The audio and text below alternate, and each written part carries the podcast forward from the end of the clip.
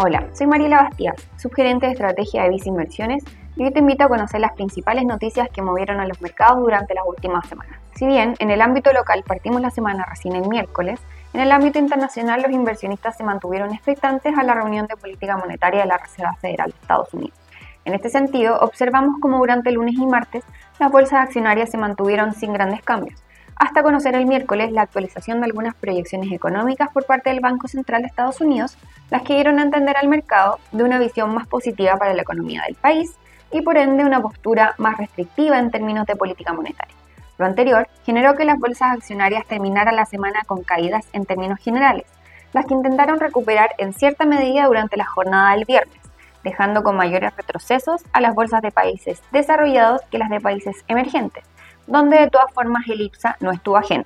cerrando el viernes en niveles cercanos a los 5.840 puntos, lo que equivale a una caída de la semana cercana a 3%. En cuanto al dólar, la tendencia internacional fue más bien al alza, subiendo contra monedas de países desarrollados, así como también lo hizo contra monedas de países emergentes. En esta línea, observamos cómo el tipo de cambio local tuvo una variación desde los 883 pesos el viernes 15 hasta los 889 pesos al cierre del viernes 22, mostrando una precisión del dólar de 0,5%.